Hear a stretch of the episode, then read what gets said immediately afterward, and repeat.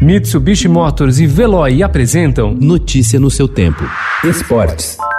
Ítalo fez a finta ali. O Arthur põe a bola por dentro. Ainda Arthur puxou pro pé esquerdo. Gol do Bragantino.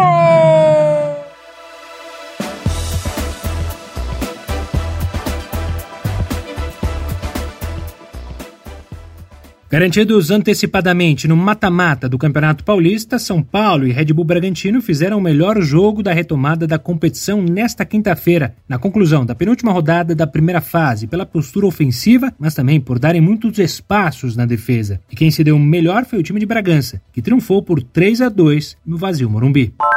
Apesar da participação feminina em pódios ser cada vez mais frequente na Fórmula 1, somente em 2020, após 70 anos de história, a categoria teve uma mulher africana e negra em uma cerimônia de premiação de uma corrida. A engenheira de combustíveis Stephanie Travers, da Mercedes, representou a escuderia alemã na festa depois do GP da Estíria, na Áustria, no último dia 12, quando Lewis Hamilton conquistou a primeira vitória da temporada. O ex-campeão ainda indicou Stephanie como um símbolo da luta por diversidade pois sabe que elas ainda são minoria na Fórmula 1, assim como pilotos negros no grid.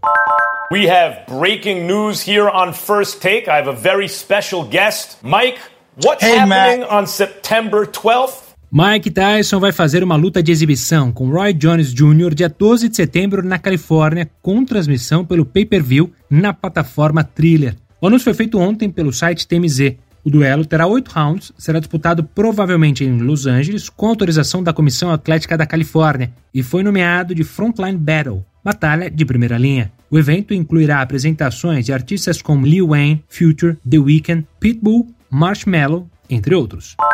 A crise do coronavírus e o novo modelo de transmissão, advindo da medida provisória 984, impulsionaram os clubes brasileiros a investir no YouTube. Mas há uma exceção: o Bahia aposta no próprio aplicativo. Segundo seu presidente, Guilherme Belintani, não é possível obter monetização relevante pelo YouTube. Por isso, o clube lançou o aplicativo Sócio Digital, acreditando que em até dois anos obterá com o aplicativo a mesma receita que consegue pelo acordo de pay-per-view ainda mais que a partir de 2021 poderá transmitir jogos do Campeonato Baiano pela plataforma. Notícia no seu tempo. Oferecimento Mitsubishi Motors. Apoio Veloy. Fique em casa. Passe sem filas com o Veloy depois.